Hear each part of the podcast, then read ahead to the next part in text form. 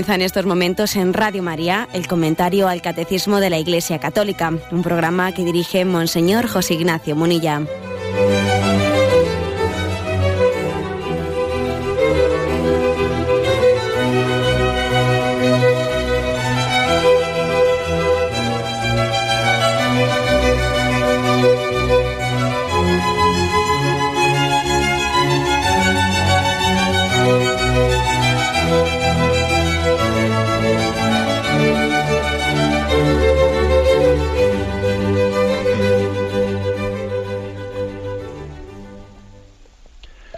Un cordial saludo a todos los oyentes de Radio María.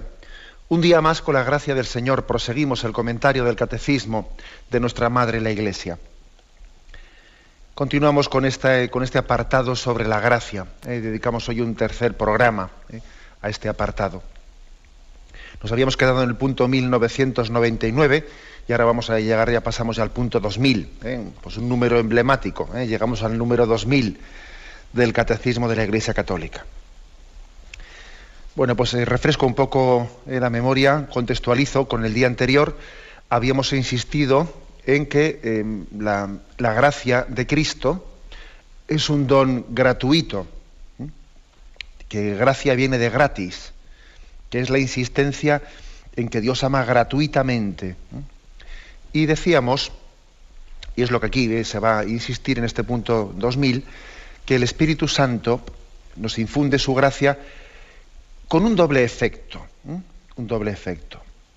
Mm, gracia sanante, decimos, eh, gracia sanante y gracia elevante. Vamos a ver qué significa esto. ¿eh? O sea, al mismo tiempo la gracia nos sana y nos eleva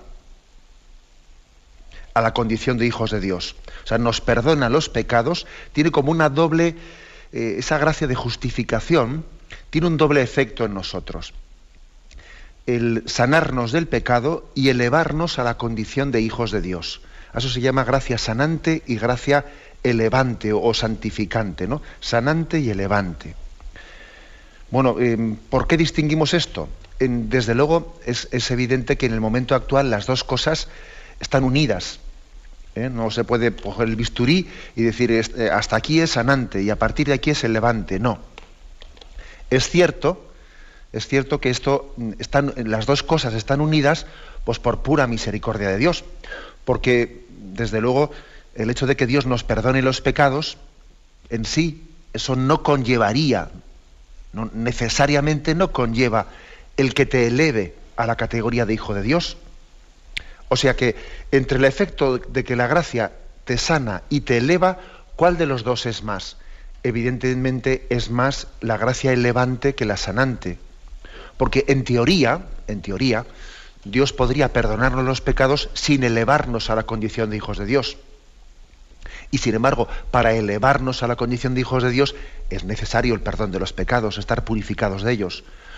O sea que aunque son dos los efectos, gracia sanante y gracia elevante, pues entendemos que la gracia elevante es superior, ¿no? Porque conlleva la primera. Ahora es verdad que en el momento actual, o sea, en la situación, en la economía actual de la salvación, ¿eh? de la salvación, Dios ha unido las dos cosas. De manera que cuando Él perdona los pecados, perdona los pecados, a esa persona no solo le perdona los pecados, sino también le está elevando, le está elevando a una condición de hijo de Dios. ¿Mm?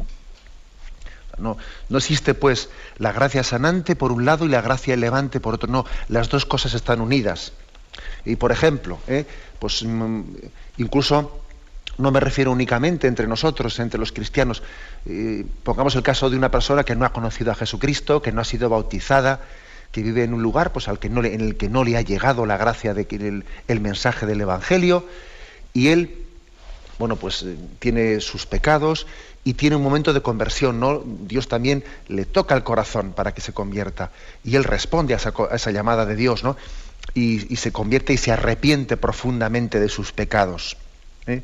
Se arremiente profundamente de sus pecados. Dios le ha dado la gracia sanante, no le ha sanado de sus pecados. Bien, al mismo tiempo también le ha dado la gracia elevante. Si está en gracia de Dios, si Dios le ha perdonado por ese acto de contrición sus pecados, también le ha hecho hijo de Dios. ¿Explico? ¿Eh? O sea, la condición de hijo de Dios está unida a la gracia sanante y al perdón de los pecados. En teoría, no necesariamente tenía que haber sido así. O sea, eh, como digo, Dios podía habernos perdonado los pecados sin habernos elevado a la condición de hijo de Dios. Pero de hecho, de facto, eh, Dios lo ha hecho así, por, por puro amor, por pura misericordia. No solo ha venido a curar al hombre, no solo ha venido a sanar heridas, no solo ha venido a tapar agujeros, ¿eh? además ha venido a hacernos partícipes, junto a lo anterior, no lo ha unido a hacernos partícipes de la intimidad divina. ¿eh? Esto se suele decir en teología, pues la gracia de Dios tiene un efecto sanante y tiene un e-, efecto divinizante. Nos sana y nos diviniza. Nos sana se refiere, nos, nos perdona los pecados y nos diviniza, quiere decir pues nos eleva a la condición de hijo de Dios. ¿De acuerdo? Bueno, pues damos un pasito más. ¿eh? El punto 2000 dice, la gracia santificante es un don habitual, una disposición estable y sobrenatural que perfecciona al alma para hacerla capaz de vivir con Dios, de obrar por su amor. Se debe distinguir entre la gracia habitual, disposición permanente para vivir y obrar según la vocación divina, y las gracias actuales, que designan las intervenciones divinas que están en el origen de la conversión en el curso de la obra de la santificación. Bueno, a ver, otras distinciones. Si antes he distinguido yo que la gracia de Dios es sanante y elevante, sanante o divinizante, ¿no? Nos sana y nos diviniza. ¿eh? Aquí hay otra distinción. ¿eh? Otra distinción. Eh, la gracia también la solemos dividir en gracia habitual o gracia actual. Bueno, eh, vamos a intentar explicar una cosa y otra. Gracia habitual y gracia actual. Por gracia, mm, por gracia habitual, esa gracia habitual quiere decir pues, cuando alguien, nosotros decimos popularmente, vivir en gracia de Dios. O sea, cuando alguien vive en gracia de Dios habitualmente. Dios ha dado el don, la gracia de que su conversión le ha hecho arrepentirse de sus pecados, pecados mortales, y vive en gracia de Dios, aunque tenga algunos pecados veniales, pues no son de, la suficiente gravedad como para romper su amistad con Dios. ¿eh? Eh, a esto se llama em, la gracia santificante, que es un don habitual. Uno vivir en gracia de Dios, vivir en gracia santificante. ¿eh? Bueno. ¿Esto qué supone? Pues supone que alguien pues, vive inhabitado por Dios, Dios inhabita en nosotros y Él nos capacita eh, con su obrar, eso que decía San Pablo, no soy yo el que vive, es Cristo quien vive en mí. Quien vive en gracia de Dios, pues tiene, tiene a Cristo que, que le mueve, que quiere, bueno, es verdad también que después, aunque uno viva en gracia de Dios, eso no quiere decir que automáticamente ya por vivir en gracia de Dios, no, habrá quien se deje mover más y quien se deje mover menos por el Espíritu Santo, quien se deje inspirar más y quien se deje inspirar menos, ¿no? Lo de vivir en gracia de Dios, luego tiene también muchos grados dentro de ello, ¿eh? dentro de ello. Pero en principio, vivir en gracia de Dios es Dios vive, en, Dios vive en nosotros, somos inhabitados por Él y estamos capacitados viviendo en gracia de Dios estamos capacitados para que Él obre en nosotros, para que Él nos mueva. ¿eh? Bueno, pues esto es lo que es, vivir en gracia de Dios, la gracia santificante, es un don habitual. Y como decía aquel catecismo en este punto 2000, distingue entre gracia habitual y gracias actuales. ¿y qué significa esto? Habitual, como he dicho, es vivir en gracia de Dios, ¿no? Y gracias actuales. Las gracias actuales pueden darse también sin que uno viva en gracia de Dios. Uno puede estar en pecado y recibe una gracia actual, un poco, digamos, puntual, en un momento determinado, aunque el Espíritu Santo no habite en él, aunque de continuo él no esté unido a Dios porque ha roto por el pecado, sin embargo Dios también le da, o sea, no le deja, no le abandona, sino que de vez en cuando le da toques. ¿eh? Entonces tiene, por ejemplo, el hijo pródigo, se ha escapado de su casa. ¿eh? no, vive en gracia de Dios, no vive en gracia santificante, habitualmente no vive ¿eh? en gracia de Dios. Está en pecado mortal, ¿eh? ha roto con su padre, pero sin embargo, Dios le da una gracia actual, ¿eh? una gracia actual, puntual. en la que le hace entender, le hace entender, pero qué tontería ha hecho, ¿no? Pero mira dónde estoy yo aquí, pero cuánto mejor estaba en casa de mi padre, ¿no? O sea, le hace ver su miseria, le hace ver hasta dónde ha metido la pata, ¿no? Le hace ver, pero qué razón tenía mi padre, pero a dónde he ido yo, pero cómo me he dejado engañar, ¿no? O sea, eso es una gracia actual. Y eso que él no está en gracia de Dios. Habitualmente no, no, es, una gracia habitual, porque todavía no está en gracia de Dios, pero es una gracia actual que le permite ponerse en disposición de la conversión y de tener la gracia habitual, la gracia santificante, de llegar a la conversión. Por tanto, las gracias actuales son eh, un primer, en primer lugar, pueden movernos ¿no? a la primera conversión, a vivir en gracia de Dios. Uno tiene que mm, primeramente recibir ciertos toques para llegar a convertirse, ¿no? Eso es en primer lugar, ¿no? Mm, y además Dios tiene esa misericordia de que a pesar de que estemos alejados de Él, nos da ¿no? ciertas llamadas suyas. Yo he escuchado a muchas personas decir cosas como las siguientes, ¿no? Eh, pues en el periodo de mi vida en el que estuve muy alejado de Dios y, estuve viviendo en pecado mortal y alejado del Señor, sin embargo, cómo Dios me cuidó también para que no metiese la pata más, ¿no? Por lo menos no perdí, no perdí nunca el norte en esto y en lo otro y en lo otro.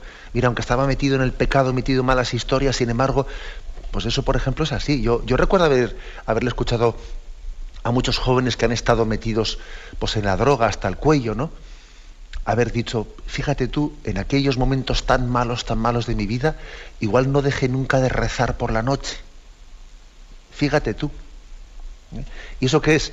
Bueno, pues esa persona no está en gracia de Dios, el Espíritu Santo no puede inhabitar en ella, pero eso no quiere decir que no le dé gracias actuales, que no le dé pequeñas llamadas, aunque, sean, aunque luego en él sean incoherentes, porque claro, a ver cómo se explica que yo rece ahora y, luego acto seguido estoy robando ¿eh? Eh, no sé qué sitio para sacar dinero y, conseguir droga. Pues vaya incoherencia, ¿verdad? Sí, sí, de acuerdo, vaya incoherencia, pero deja que Dios también se haga presente con pequeñas llamadas al corazón. ¿Mm? O sea, las gracias actuales eh, nos, mm, pueden llegar a una persona que no está en gracia de Dios y le empiezan a mover para que llegue la conversión. Y cuando llegue la, conversión ya no serán gracias actuales, serán gracias habituales. Vivirá habitualmente en gracia de Dios. Bien, pero también las gracias actuales no se refieren únicamente a las que recibe alguien antes de estar en gracia de Dios. También estando en gracia de Dios, también estando en esa gracia habitual, también el Señor añade puede añadir gracias actuales, ¿eh? especiales. Por ejemplo, una persona vive en gracia de Dios, pero igual vive en gracia de Dios, aunque no, tenga pecados mortales, etcétera, pues puede vivir en un estado pues un tanto em, pues, rutinario, con una vida demasiado, em, bueno, pues demasiado mediocre. Y, en, un segundo, y en un momento determinado Dios le da una gracia actual, le da una gracia actual para que su corazón sea más ferviente, para que su oración no sea rutinaria, sino que en un momento determinado en esa oración tiene una experiencia de Dios como una segunda conversión, ¿sabéis? Una segunda conversión ya estaba en gracia de Dios, ¿no? Pero ahora como si hubiese vuelto a nacer de nuevo, ¿no? Y esa segunda conversión es otra gracia actual que Dios le ha dado. ¿Mm? O, por ejemplo, le da una gracia actual para ver su vocación. Vivía en gracia de Dios, pero no tenía luz suficiente para conocer qué quería Dios de él. Y entonces le da una gracia actual para iluminar esa voluntad de Dios para con él, ¿no? En la vocación que Dios le tiene, le tiene reservada, ¿no? En su providencia. Bueno, pues esta, eh, esta distinción que, estoy haciendo nos permite también entender por qué eh, la Iglesia distingue entre gracias habituales y gracias actuales. Nosotros, eh, la fe católica dice que la salvación, que se salvará aquel que muera en gracia de Dios, que muera, que en el momento de su muerte esté en, la, en esa disposición habitual de la gracia santificante, de vivir en gracia de Dios. Bien, así es, ¿eh? esa es nuestra fe católica. Que la salvación Dios la otorga eh, aquel que en su momento de su muerte vive en gracia de Dios.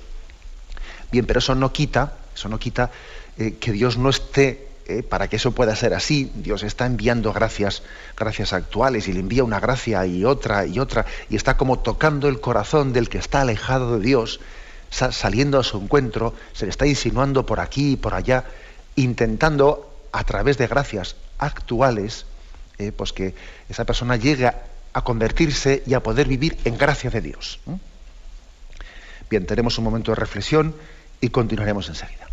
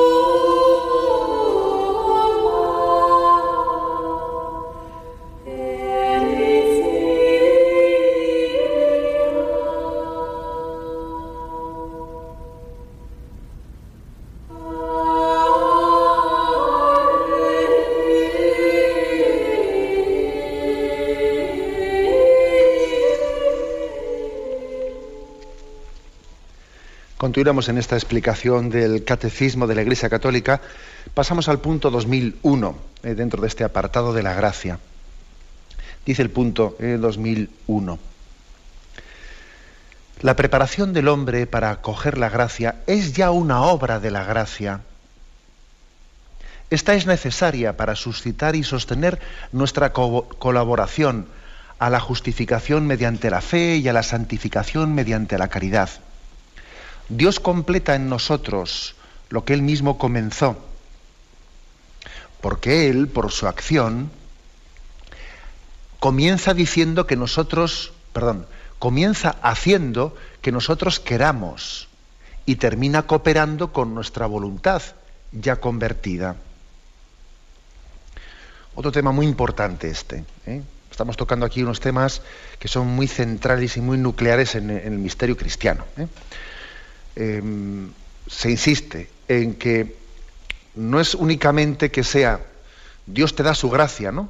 Te da su gracia, bien sea habitual, mm, santificante, ¿no? O bien sea actual.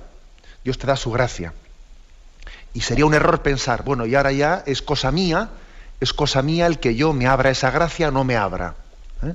Entonces es, bueno, Dios, Dios da su don y colaborar, ¿eh? la colaboración con el don de Dios ya es cosa mía. ¿eh? No, aquí dice, ojo, también tu colaboración con Dios es una gracia de Dios. Dios te da su gracia, pero colaborar con la gracia de Dios también es una gracia. A ver si explicamos un poco esto, que esto eh, tiene mucha, mucha amiga. Por ejemplo, fijaros, por internet pues suelen circular a veces algunas eh, presentaciones de esas de PowerPoint, ¿no? Con, yo sé, pues con pensamientos espirituales que a veces parecen muy atrayentes, ¿no? Y que luego se suelen dar como una pequeña moraleja y tal. Y recuerdo que no hace mucho me llegó a mí, pues, uno de esos montajes de pensamientos espirituales que decía lo siguiente, ¿eh? lo tengo aquí copiado. Decía, pedía fuerza y Dios me dio dificultades para hacerme fuerte. Pedí sabiduría y Dios me dio problemas para resolver. Pedí prosperidad y Dios me dio cerebro y músculos para trabajar. Pedí valor y Dios me dio obstáculos para superar. Pedí amor y Dios me dio personas con problemas a las cuales ayudar. Pedí favores y Dios me dio oportunidades.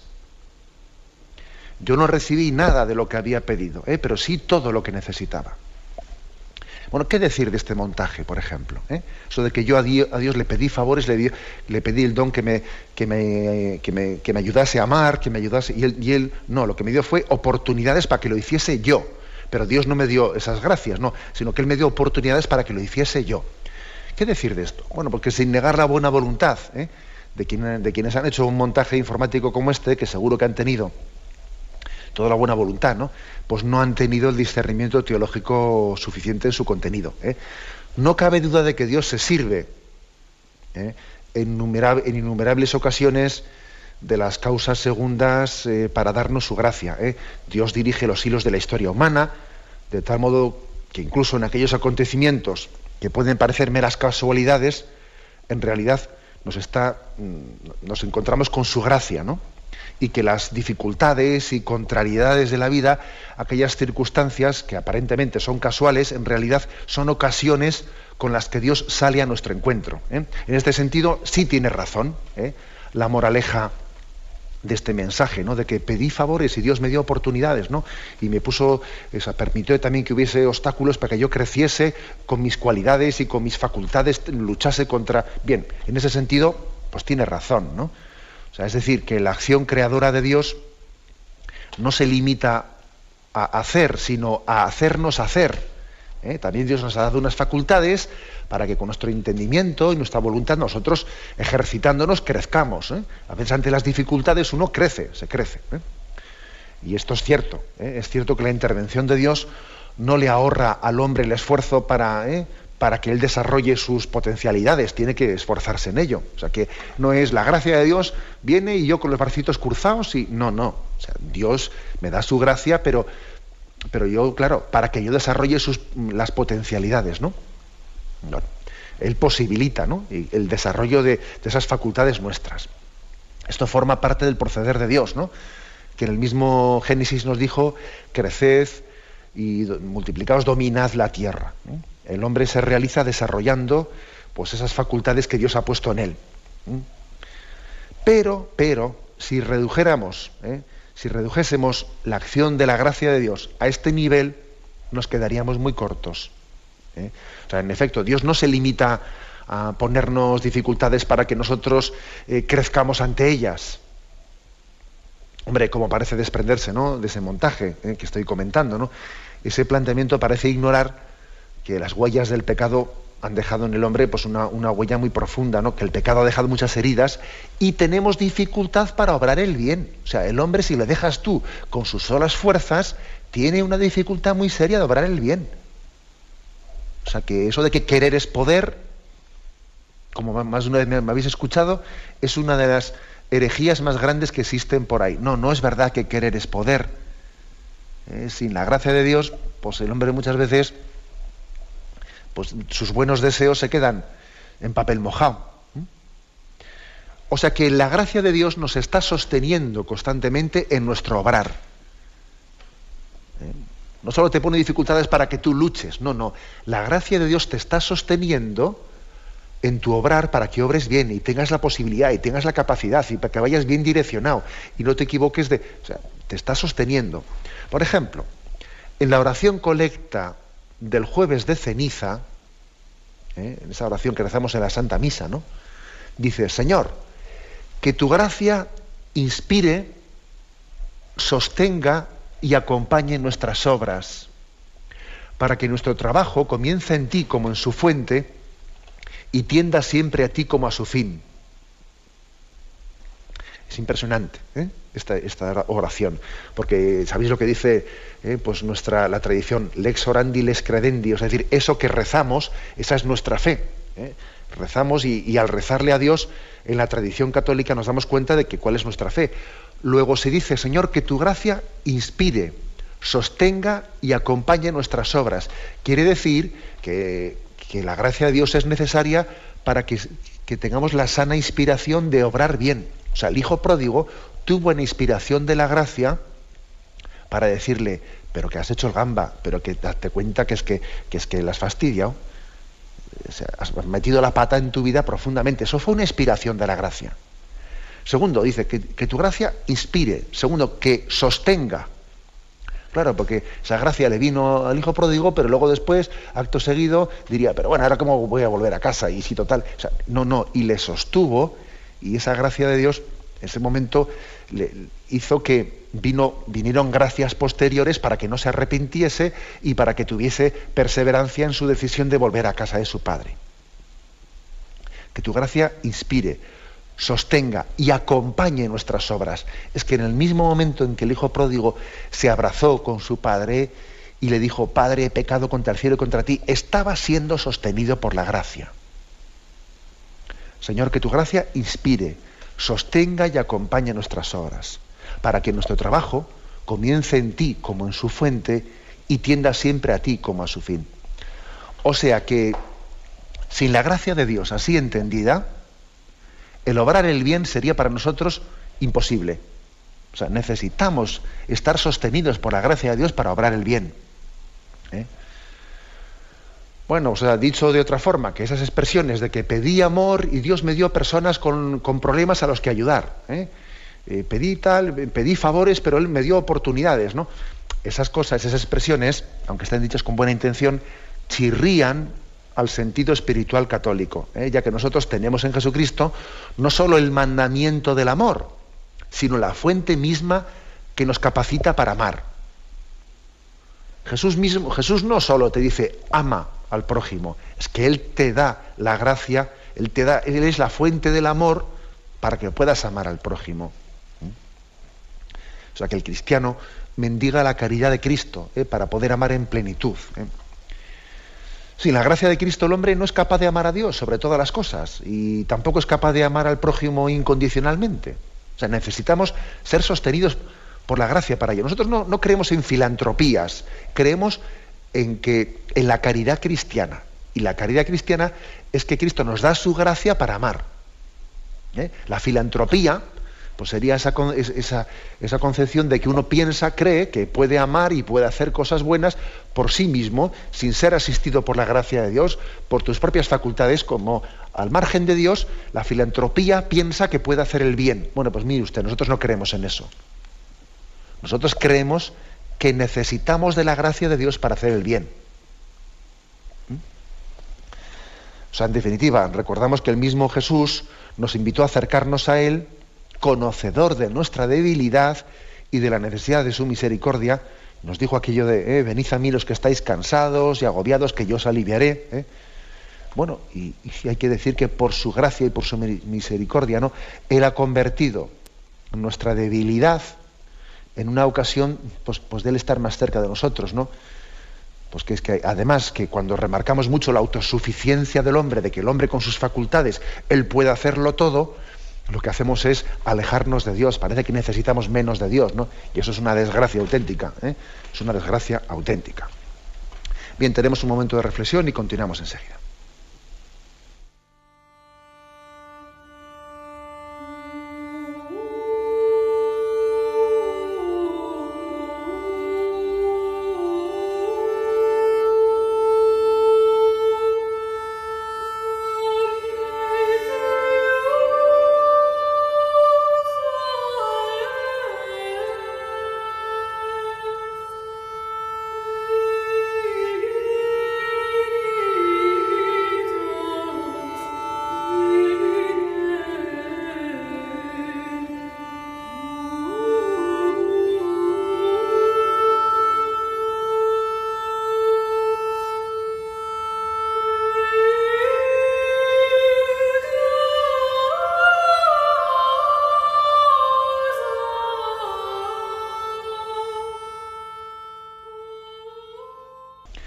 Continuamos en este programa del Catecismo de la Iglesia Católica, continuamos comentando el punto 2001. ¿eh? Recordad que aquí mm, estábamos se cita dos veces a San Agustín, ¿eh? cuando habla de que la preparación del hombre para acoger la gracia es ya una obra de la gracia. O sea, que Dios nos da su ayuda y, que nosotros seamos dóciles para acoger la ayuda de Dios es ya una gracia de Dios. ¿Por qué se cita tanto aquí a San Agustín, eh, sobre todo en estos puntos en los que habla de la gracia? Pues porque San Agustín mantuvo un debate muy interesante, muy interesante, mantuvo un debate con una herejía de aquel tiempo que se llamaba la herejía del pelagianismo. Pelagianismo viene ese nombre de, un monje, de un monje del siglo, entre siglo IV y V, que se llamaba Pelagio. Un monje, pues que curiosamente tuvo en aquel tiempo muchos seguidores, y era un hombre, un monje que como ya se había convertido el imperio romano al catolicismo, al cristianismo, pues ¿qué había ocurrido? Pues hombre, que entonces, pues como ya el imperio estaba más, ya no había persecuciones contra los cristianos, etcétera, etcétera, pues eh, empezó a bajar un poco eh, esa tensión espiritual que tenían los cristianos, porque antes eran perseguidos, y cuando uno es perseguido, pues tiene una, tiene una autoexigencia muy superior. Pero cuando comienzas a tener menos dificultades y ya la religión ya deja de ser perseguida, ¿qué es lo que ocurre? Pues que bajamos el listón un montón, nos sentimos más cómodos, tenemos menos autoexigencia, y comenzó pues una etapa después de la conversión de Constantino en la que la vida cristiana pues mm, perdía tensión hacia la santidad ¿eh? y había más mediocridad, y etcétera, etcétera. Entonces, frente a aquella situación, Pelagio, con toda la buena intención, porque fijaros que las herejías siempre suelen, siempre suelen partir de una buena intención, que se le va a hacer. ¿eh? Pero claro, el demonio tiene la capacidad de que con buena, ¿eh? sirviéndose siempre de algún aspecto verdadero, de buena intención, siempre nos mete el gazapo. Y claro, en aquella situación de relajación de costumbres, pues hombre, Pelagio predicó una moral exigente y ascética, que había que insistía en la fuerza de voluntad de cada uno, ¿eh? como el mejor instrumento de superación de, pues de, esa especie de costumbres decadentes ¿no? del imperio romano. Y que a ver qué era eso de, ¿eh? pues tanta relajación de costumbres. Y lo que en principio era una cosa buena, un intento laudable ¿eh? de Pelagio de insistir ¿no? pues en luchar contra la mediocridad, sin embargo acabó por convertirse en una herejía por culpa de su insistencia unilateral en la fuerza de voluntad. Él insistía, aquí hay que tener más fuerza de voluntad, ya está bien de dejarnos arrastrar. Insistía tanto, tanto, tanto en eso, que acabó por hacer innecesaria la gracia de Dios. ¿Mm? O sea, él en el fondo tenía una especie de optimismo desmesurado de las cualidades humanas, y aquí, si no somos santos es porque no queremos. ¿eh? Y no vale y no vale rezarle a Dios, eso decía Pelagio, ¿eh? y no vale rezarle a Dios diciendo, ayúdame a ser bueno, sélo tú, no le pidas a Él lo que está en tu mano hacerlo. ¿eh? Entonces déjate de pedirle a Dios cosas, hazlas tú, que está en tu mano hacer las cosas. Él te ha dado inteligencia y voluntad. Luego no estés pidiendo a Dios cosas que están en tu mano hacerlas. O sea, este era el discurso de Pelagio. Él estaba, por lo tanto, dejando o sea, como si todo el problema fuese la voluntad del hombre, el ejercicio de la voluntad del hombre. Bueno, esto lo llevó a tal extremo que, claro, pues para él, él tenía tal, tenía una, visión tan optimista de las cualidades humanas que para él la redención de Cristo pues era casi superflua, claro. Para él Jesucristo era un buen ejemplo, el buen ejemplo que todos debemos de seguir. Y tú con tu voluntad y con tu razón Tú sigue el buen ejemplo de Cristo. ¿Cristo para qué vino al mundo? Para darnos un buen ejemplo. Y ahora eres tú el que con tu voluntad tienes que seguir el buen ejemplo de Cristo. Eso decía, ¿eh? decía Pelagio. Sin embargo, San Agustín le respondió con toda la fuerza y con toda el alma en un debate precioso, ¿no? en el que uno aprende mucho cuando ve este debate entre San Agustín y Pelagio, y San Agustín le dice, no, no, no, tú reduces el cristianismo a un buen ejemplo de Jesucristo, cuando lo más importante del cristianismo no es el buen ejemplo que Jesús nos dio, sino el don de su vida, la gracia del Espíritu Santo para poder ser santos. Lo importante del cristianismo no es el buen ejemplo, sino su gracia y el don de su Espíritu para hacernos otros Cristos, para hacernos hijos de Dios. ¿A mí de qué me sirve el buen ejemplo que me dio Jesús? Si no me da su gracia para poder seguirle. Y, entonces ese debate entre los dos fue tremendo. Claro, Pelagio, siguiendo con su discurso de, voluntarismo puro y duro, ¿no? de que aquí en el fondo depende todo de tu voluntad, etcétera, vamos, en coherencia con su discurso voluntarista, el que dijo, los niños no tienen que bautizarse. A ver, ¿para qué se bautizan los niños? Ya se bautizarán cuando sean mayores. Y, San Agustín le decía, ¿ves tú? ¿Ves tú cómo con, esa forma de pensar acabas haciendo innecesaria la gracia de Cristo?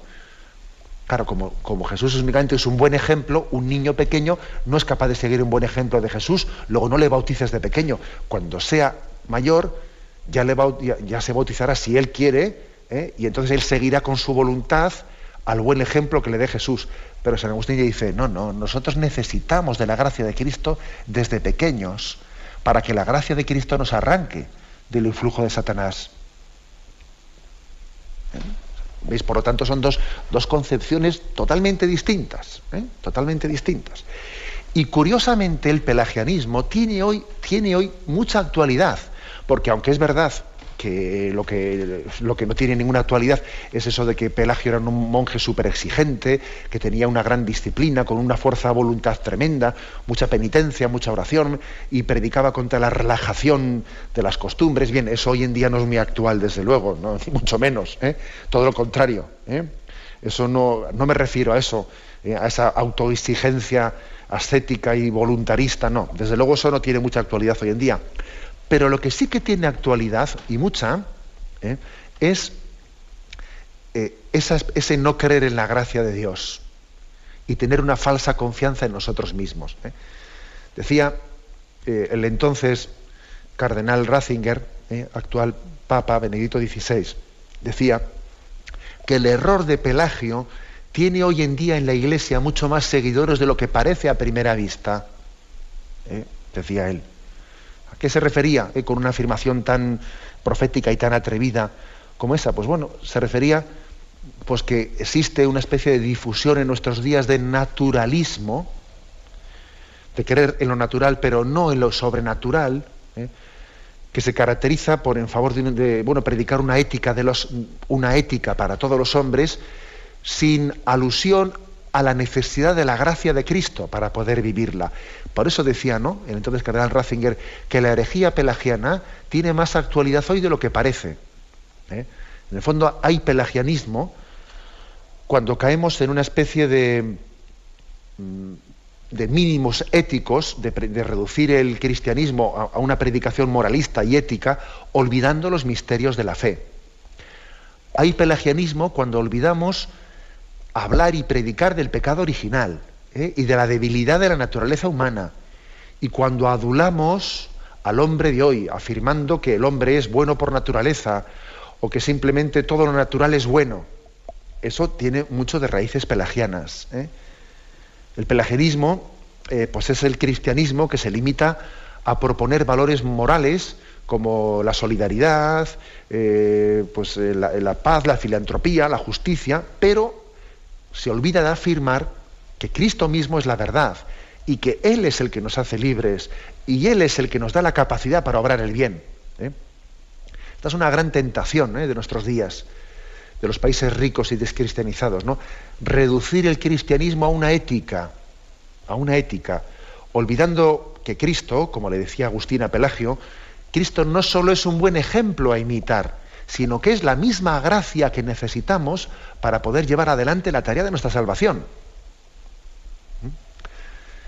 Y bueno, y no pensemos que estas tendencias pelagianas eh, se encuentran solamente fuera de la iglesia. Ojo, tenemos que estar siempre atentos ¿no? a, autoexaminarnos, de tener también nuestra autocrítica, porque a veces en, nuestro, en, nuestra, pues en nuestra tarea apostólica es posible que confiemos más en los medios humanos que en la gracia de Dios. Y cuando eso ocurre, se nos está colando por debajo de la puerta un poco de pelagianismo.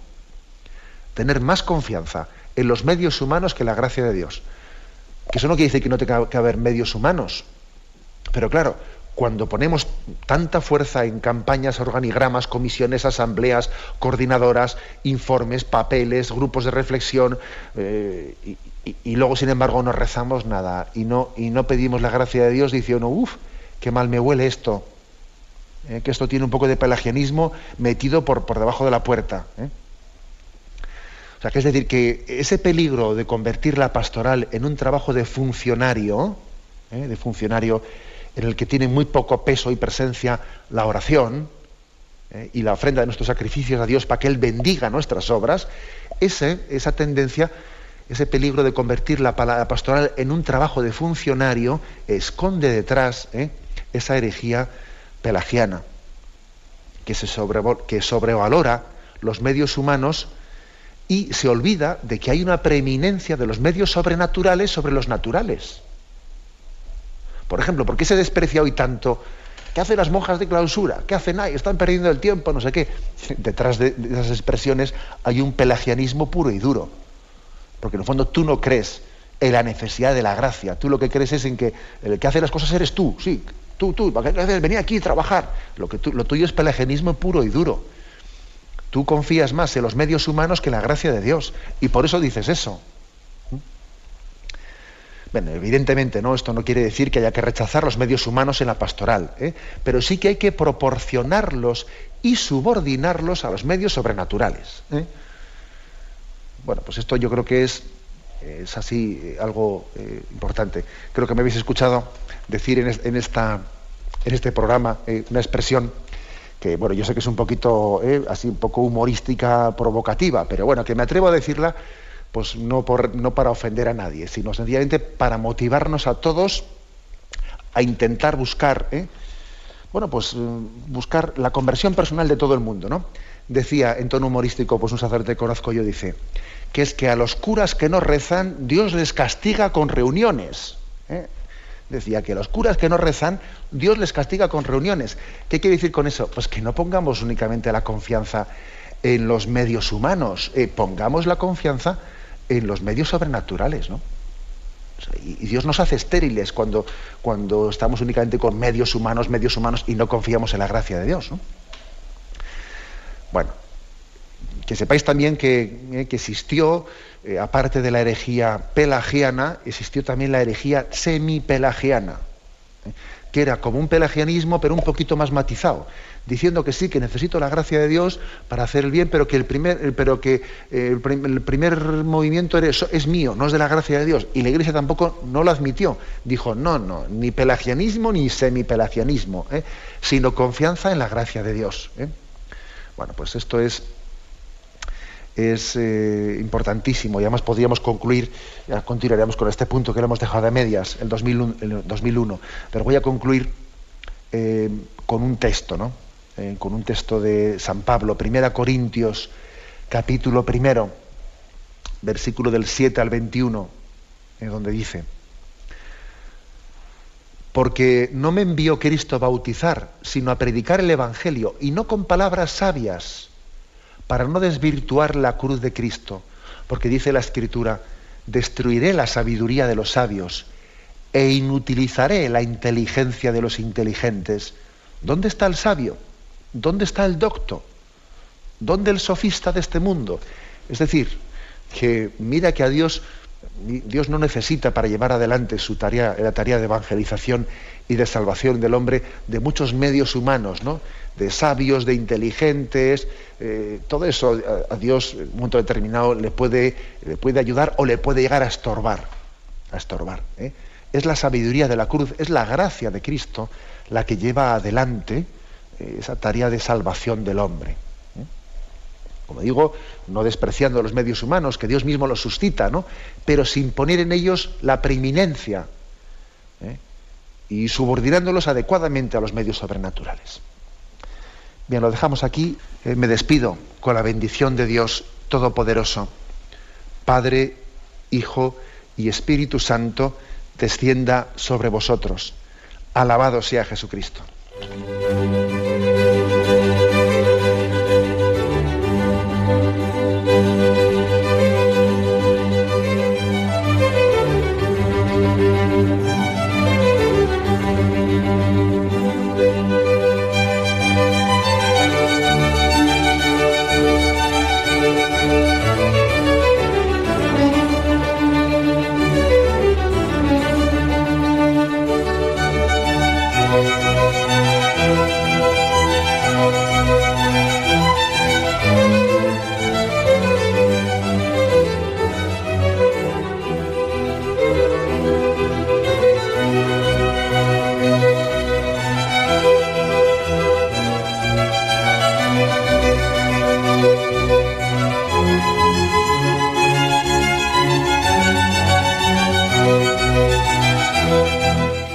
Finaliza así el comentario al Catecismo de la Iglesia Católica que dirige Monseñor José Ignacio Monilla.